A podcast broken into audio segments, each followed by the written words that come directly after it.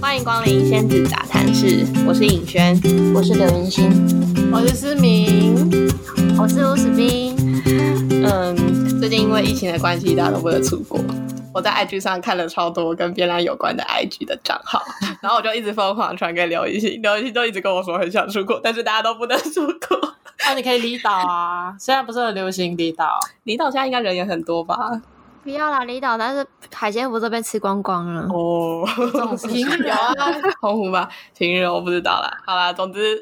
有点烂的开场，但是我们今天要讲的主题是，呃，我们在跟出国有关哦，对，跟出国有关，就是我们那个时候之所以会去到冲绳，我们还没说我们去冲绳，冲绳跟石垣岛是因为在那一年公益中心刚好邀请了一位叫做松竹松竹喜生子老师来到就是公益中心授课，然后他本身是石原岛的八重山上部的技艺传承人。然后我们就就是我们组上的老师极力争取这个机会，邀请松竹老师再来我们的工作室做工作营。然后我们就是在工作营的，就是闲聊的之余，就得知了一个消息，呃，石原岛他们每周日都会有一个市集，然后这个市集呢，它除了像是一些手工艺品啊，也有一些当地的农产品。然后我们就自己觉得非常的兴奋，所以就马上安排了日程，然后是在呃二月的时候，就我们去探访了这位松竹老师。嗯，有人想要分享一下 那个就是市集的现场吗？因为我觉得那个市集真的是很很漂亮吧，它是在海边，嗯，然后它本身应该是在一个呃珊瑚礁算是自然园区吗？史斌，我记得你那时候有查资料，对，因为它那个市集叫百宝假日百宝市集嘛，嗯嗯嗯就是周日百宝市集。然后它正确的，它那个点是一个珊瑚保护的园区，然后它叫做百宝珊瑚村。然后因为基本上它是靠近海边，然后它是一个有点像是日式庭园的一个地方，然后它中间就就是它是一个方形的方形的建筑，然后中间有白色的那个是应该是珊瑚应该是的珊小瑚石礁，头，对对就是中间然后是它一个露天的，对，然后旁边的那些就是那个是算是屋檐吧，就是有摆摊，所以它就是一个方形的摊位，然后中间有一些地方可以让大家坐着的一些位置，这样对啊对啊，它是广场吗？它中间有一个广场，也不就是算是广场、欸，就是日式的那种建筑物里面，不是中间都会有那种方形的，那个也不算广场造，造景啊，嗯、就是一个空地的、庭院，哦有点像是说它是一个口字形的一个建筑物，然后它那个口字形的建筑物本身就是有点像是穿廊，穿廊，然后它也有一些空间，空间里面有一些呃。呃，算是展览，就是介绍当地的海产啊，然后捕鱼的一些传统，然后还然后有珊瑚嗯保育的一些观念什么的，嗯对，就是这样。然后那些那些摊位其实会蛮像我们大家在台湾会看到的，就是一些那叫那什么， 诶、小农市集。可是，就是我会觉得说，去那边参观的感觉，跟我去像类似那种台北圆山的那种感觉，就是我觉得完全不一样。就是第一，就是你会觉得那边冲绳那个百哎石原岛那个百宝市集会比较让我觉得很有人情味吧，这样感觉就是可能是因为我们跟松竹老师，就是因为在那之前我们有去参观过松竹老师的一些地方，那。我们跟松竹老师算认识，那我们就开始因此而去那他们的摊位看之后，然后我们去逛其他摊位，然后整个整个感觉就是让我觉得他们的年龄层基本上大概就是五六十岁，就是比较都是算是当地居民吧，就是对他们就是然后就近有什么农产品，然后可能就是早上采产，然后下午就就是来摆摊这种感觉。对，然后其实东西都蛮新鲜，然后也都是很在地的冲绳的一些食物啊，比如说我记得釜山花嗯，的花茶，啊或者是他们自己有很多花茶，然后甚至那冲绳当地的什么小点心，然后饭团什么的都有这样。我们现场有被发放那个就是一那个餐券，就是那个时候松子老师就一人发一张，然后我们那个时候的中餐就是他们有三款饭团，然后我们就可以选，然后旁边还有一些配菜，然后现场他们就是那个。当地的居民有煮那种海鲜汤，就是会加鱼啊，然后现采的那个海带，然后我们就哦，这样超煮，好喝，很好喝，真的很好喝。就是这个照片到时候好可以想放出在国 哦。这照片可以放在 IG 跟大家分享。那我先聊一下，嗯就是关于松竹老师的摊位好了。他的那个摊位叫做百宝脑之友，百宝脑之友。然后他们现场呃贩售的一些商品，有一部分是他们在制作八重山上部的时候剩下的一些就是织品的那些边边的那个材料，然后所做成的包包，所以那些材料都是非常货真价实，用那种很就拿来传统、很很呃很传统的这个工法来制作的，就是包就是拿含是对他们自己手捻的苎麻。然后那个苎麻也是他们自己栽种的，然后他们的那些色彩，就是布上的色彩，也都是天然染，像是八重山蓝啊，然后浮木啊，然后红露，然后八重山蓝基本上应该算是某一种蓝草啦。然后浮木的话，就是台湾也很多，然后它染出来就是偏向是黄色系的。然后红露的话，它在日文就是写成红色的红，然后露水的露，然后台湾呢，我们是把它称之为鼠狼，然后它染出来的颜色就是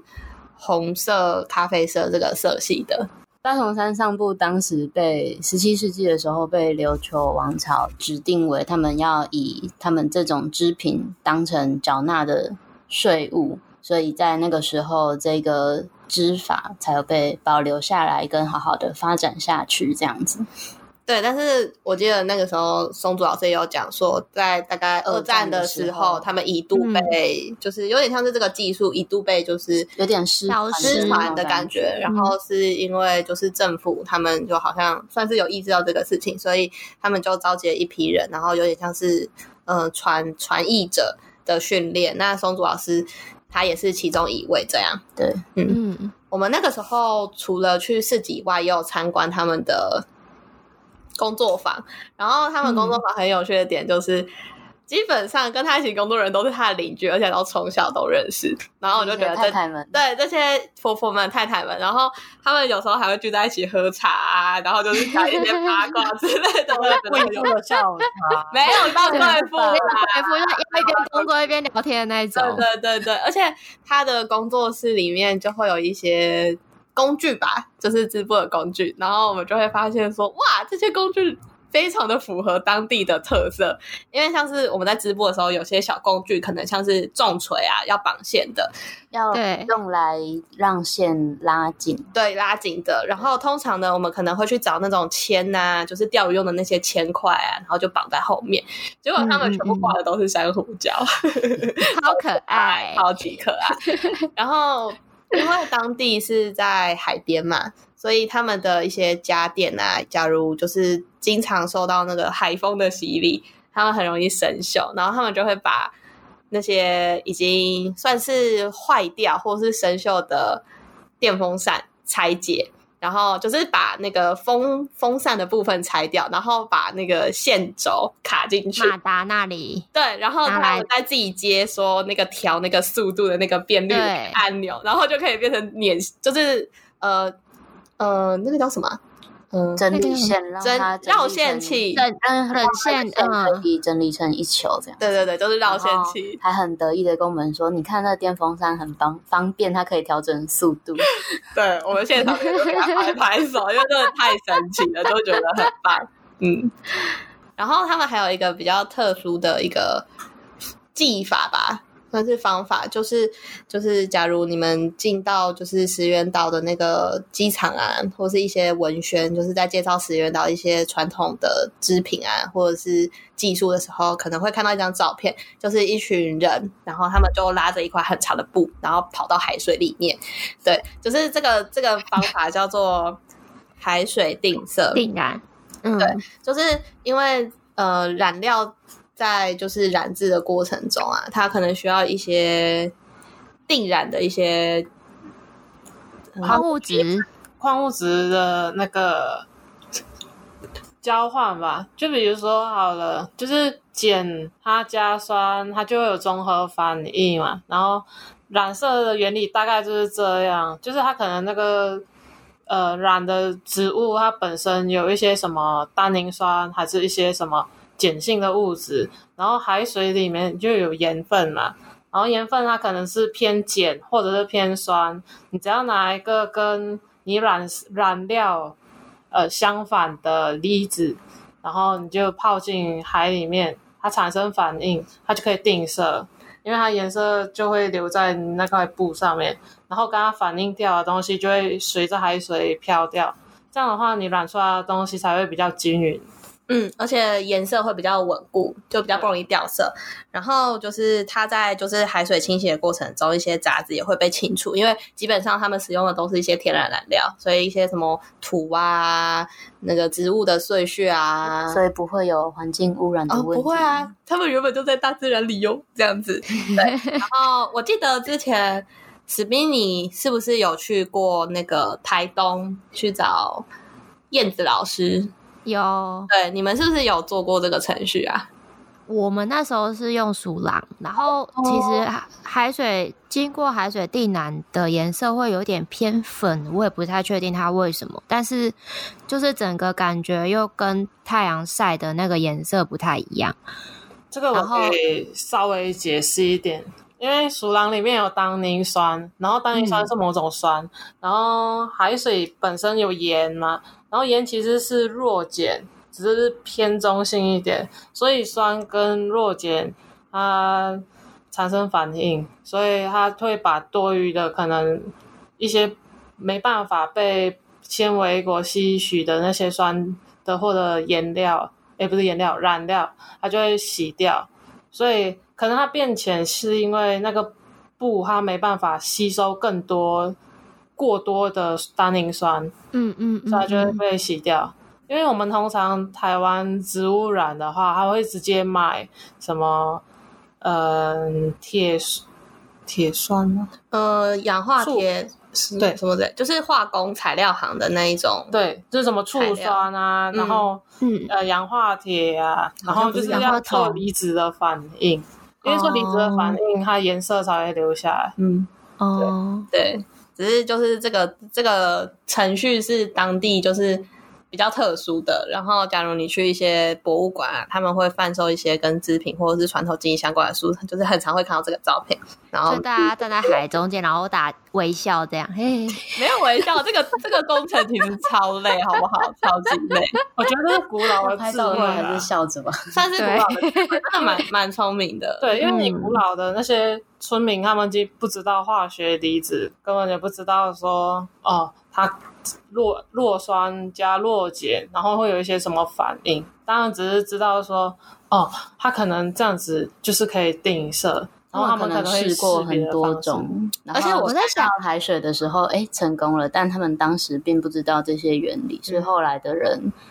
用化学的方式在分析了解了化学，学之后，才知道它的背后原理是什么。很多都是偶然遇到的、欸不知道我在想会不会是他们，可能不小心哎会不会是他们我跌倒了 吧？可能男的一看说：“哎呦，我不小心跌倒。” 然后我就发现，哇，这个颜色怎么这么的美丽啊 我！的布怎么办？我 看了， 你就是说，就好像我们平常去喝红酒，然后发现红酒洒在那个衣服上，然后洗都洗不掉，然后发现说，哎，原来红酒可以染这个颜色。是我这觉样得很多时候都是这样子，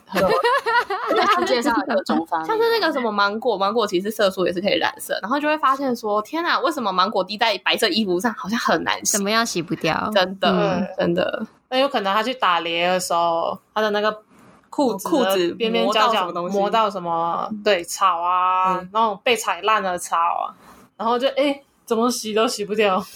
然后才发现哎、诶原来多漂亮的颜色，对他们就会刚好就记住这个偶然哦，然后就开始继续的钻研下去。嗯，我听到很多前辈的，就是染色的老师，他们也是有跟我分享过类似的故事很多自己偶然的经验。对，，然后那个偶然他们不知道，然后是后来我们就经过一些比较像是科学分析的方式，对，所以他有可能就是脚踩到那些东西，然后他就掉进海里面，然后发现说哎、诶我的那个左也太脚没有入太海。惨了吧然后颜？啊他也色是 A，太惨 了，然后右脚入海，可是颜色是 B，对，应该有机会，我真的觉得有机会是这个样太好子，笑讲很有了画面。很有画 面啊，就是哎呦，就是不掉到水里面一样， 嗯。我觉得我们可以继续分享一些跟植物有关的故事，好因为坦克哦，什么坦我克说？好坦克哦，你你你怎么还陷入在那个呃就是情境里面？情境里面，近体力。对，我就觉得很好笑啊。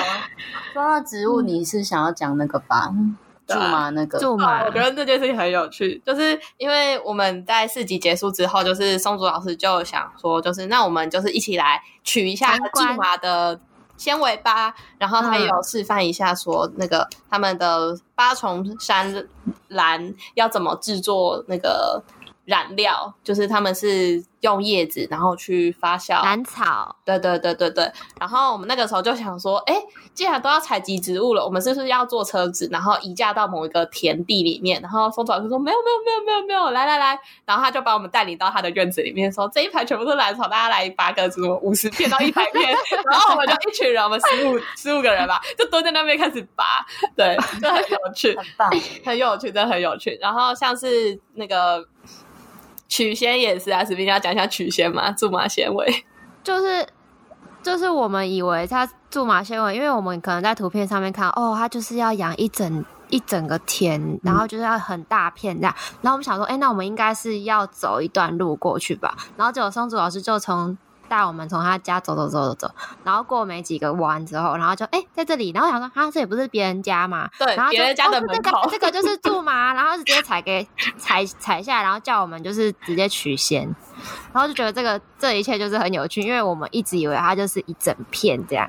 他以为是特别重，很像那个甘蔗田那种概念啊吗？我觉得他们应该也是有特别有种在一个区域，但是其实他那个邻居家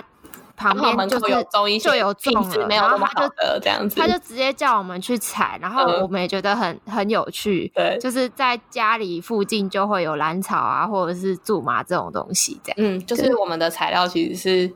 就是在我们生活周遭，我们就对一群人就围在某一个邻居家的门口，然后开始就全部都啊在那边除草这样子。我人以为你们在除对，草不，懂人不知道我们在干嘛，就想说你们这群人到底在干嘛？就是全部人每个人拿着一根这样，对对对对对，对掐掐掐的。 我觉得像是像我们现在在那种比较乡村的地方念书啊，然后我们去做一些研究，我们就去路边采一些野草，然后那些阿公阿嬷骑车骑到一半就会问说：“哎、妹妹，你在干嘛他？”哪有这种口音呢？这这位是马来西亚的人，大家都是评价一下， 可能有点不像，就是也不是我的错哦。 因为因为他他讲的是台语啦，哦，哎，那没有，看一下用台啊他那个人妹在冲啥？啊，对，他那我个不知道时候，思雨那个时候有载我去做就是采芒草，因为那时候我要做指甲，然后我是去采那个田边那其实也不算是芒草，它比较像是一种就是你在田可以看到的那些草类。很多毛然后毛的对那种，毛对，的头上有那毛毛的，然后我就在那边踩，然后就有一个阿伯骑车说：“啊，你在冲啥？啊啊，你在你在用黑草哦？”然后说：“哦，辛苦哦。”然后就骑走了，然后我还以为你在超吐搞笑，槽，就一个一个年轻的妹妹在那边吐槽，这个对，好画面辛能看苦吗？哦。我们我们的搞回头笑，率还蛮高的 哦，就是对，但是妹红妹，绿一个灯是妹妹，然后头就回头就说：“哎、这不是年轻人他们在干嘛？”对，对，然后有些老人可能以为还说里面有宝， 哦，嗯好像会，哎好像 有些有有黑被冲啥？这 样哦，他会好奇说你对在好奇干嘛你在干那什这个么可以可以做什怎么样是不是？对对，存钱啊，什么什么之类，但其实没有，我们就只是在做实验而已。但对也啊只是想要关心一下年轻妹嗯 妹在干嘛，哦，因为是 这是我们的优势。这段真的可以剪进去 吗？ 他才啊了解现在年轻人在玩什么呢。呃，不过而且其实，假如有路边的的阿伯或阿姨跟你搭讪，你跟他聊一下，说不定他会告诉你更好的地方，也很好。其实，哦， 我想哦，想分享一件好笑的事情，就是我们的学校的门口有一个叫做刘丁博的人。哦，对我知然道后，就是因为我们有一阵子刚好在上那种就是天然染的课程，然后就大家就在想说，哎，那个纸胶床好像可以染色哦。 然后我就跟着我的同学就跑去想说问一下刘丁博，他们家可能有这种龙眼树，因为那个纸胶虫是纸胶虫吗？嗯，它很常就是生长在龙眼树上面。然后我们就跑去问说，哎、诶你要不要用台语翻译？哎，阿因为我们就，贝哎哎阿贝，阿伯，您刚您刚有指交虫，就是您刚有直接，然后我们哦就拿一个对拿一个东西给图他片给他看，拿一个哦树枝啊，树哦对枝对哦上面就有指交虫这啊对，样，哦然后他整个勃然大怒， 他说：“你拿这个东西过来干嘛？”他说：“这个东西很坏。” 那个 他的敌人哦，他看到超生气，因为他平常啊就拿来生气，拿来什么？ 是他会吃是吗？还是他说他会把那个树吃掉，就是就是蛀掉蛀掉，然后那棵树就会死掉，然后它很容易就是繁殖到别棵树，所以他们很常定期就是看到那个。啊，这棵树上面有这个虫，然后赶快把那个树砍掉，然后烧掉。然后我们就在那边说：“啊，你怎么先烧掉？”他说：“不然又怎样？ 那个树就是这个树就是会死 掉啊！”不不不不不，然后用台语讲，然后我就有一种好像问错人了。 知道说他原理很多，但是他不想。哎，对他不喜欢这个应东该西说，他看到他就会马上除掉，对而就是且他们对他来说是天敌。对，对我他们，但是但是对我们来说就是一种，对染色的来说是材料宝物，对，对啊，就是可能很常会遇到这种事情。可能你要去找荒废的龙眼龙眼园吧。现在很少了，因为我有问我爸已，经是圆的话，还会有我办法爸浪费我爸说以前比较多，但是现在因为就是有喷洒农药，所以通常虫就比较不容易蛀，所以其实野生野生的就是会比较少看到了嗯啦，就很少看到，对啊，龙眼是个好东西，你对刚啊刚讲那个嗯松竹老师，他家不是有自己种兰草吗？ 嗯，我想到我之前跟你聊的怡园的故事，什么？ 我们那个怡园是什么？ 哦，就是假如我们不小心中了乐透，中了哎呀一一个元不要小心干嘛？ 哎呀，那怎么会这样？ 我们要干嘛？ 然后尹轩就很认真的开始画他，假如不小心中了一人之后，他的新家要长怎样？然后，嗯、除了建建物的地方之外，旁边有一一圈吗？，嗯，算就是它花园的地庭方，对庭院。然后他很认真的说，他要拿来种。就是可以染他色的对，可以植染物色的植物什么的， 很快乐的，梦想超家快乐的， 可以跟松竹老师学习。算是吧。我觉对啊得就是真的是受到感动、哦，还有一点忘记讲。就是因为那个时候，我们刚好就是在聊蓝染啊，然后鼠狼什么之类的，然后松岛就就带领我们又到了他的后院，然后刚好前几天好像有一棵浮木，就是被砍掉，，对，被砍掉，或者是因为风灾它倒掉。然后说，你们看这边就是有一棵浮木，到时候它就会把它处理掉，就是这整棵浮木都可以拿来染。然后我们其实就有在想说，学校的浮木好像也很多，直接把直接踩学校的树 不，行啦。但是意思是说，就是其实生活周遭有很多植物是可以染色的。 偷偷偷跟你说，我嘿住的地方楼下就有四棵浮木，你其实应该可以拔它的叶子啦，拔叶子应该还好吧？它看起来很大棵，然后长得很好啊，拔掉它感觉就是故意拔的。哦。好了，那不行。好啦，你要你要染的话自己刚种落下来的叶子的话有用吗？我没有看到还有落下叶子，它应该是会长得很好的。我觉得那一种树木比较好，比较少会有落叶之因类的，为它它叶子外面有一个一层蜡，嗯，所以它很哦很难那个水分从它的植物里面蒸发出去。很所难以它不太会掉。对，它嗯其实很耐热，很很耐没哦有水的时候。嗯，对，所以我几乎很嗯少看到它会变超黄的，就是那种快要掉叶的那一种。哎，嗯浮浮木的话，可以就是种在那种超大盆，当然不行，它就是只能种在那种大土地。对一样啊应该嗯也有吧嗯可以吧？呃其，实有哦我看到很我多们家以前，我看到很多都是直接种对了。啊，你们家应该可以种吧？在高雄，它有那种盆栽的住大楼欸大颗的盆栽哦，然后它的浮木就会是比较小一点，其实。哦，然后因为浮木就是应该是受某一个年龄层欢迎的哦职灾吧？对、啊，应该算是是啊，，是啊，哦嗯是你是要是教真他的有什这么个？职灾的。我我教你，你去附近找一个公园，然后你嗯坐在公园里面。浮木要生长很久吧？我记得可能直接就买现成嗯吧，然后就剪一点剪一点这样用。没有啊，就是直接买现成的，然后直接种在公园里面。吗？对啊，这样是够有才，不要这样。哎可是可是那个树木没有被管制吗？还是只有台湾走电灯在管制啊？我不下我不不是太清啊，楚、欸。你好好的买一颗盆栽，啊好，这个歪了。哎，那那那我们的十元导型还有要补充的吗？哦，我我想要就是讲，就是因为从就是松竹老师他们不是就是还有带我们去就是参观另外一个他们老师就是松竹老师的老师的工坊嘛。嗯，嗯，然后我其实蛮好奇，就是因为他们他们日式的建筑里面，其实我不我不太确定为什么他们的工坊都是长形的建筑，可能是他们在要整经还是怎么样，就是他们的整个建筑结构是比较长的。然后那个就是那个松竹老师的老师就叫信源信源新源信子老师，然后我觉得我还蛮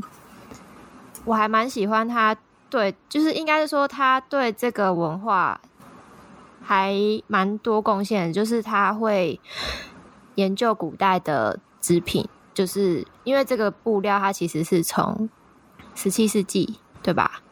嗯，我17记得世纪那就个开始了，我我记得那个时候我们去的时候，他有分享一些，就是呃，算是跟博物馆的合作吧。嗯博物馆会嗯嗯拿一些比较像是史料啊、照片啊，或者是一些图案，然后拜托就是那个新新源老师新，元系对，对新源老师来，比较像是复刻，然后他就很认真的在做这件事情，对，应该然后算是很感动的吧，就是。嗯，我觉得个这个部分是研我那时究候去参观，就真的蛮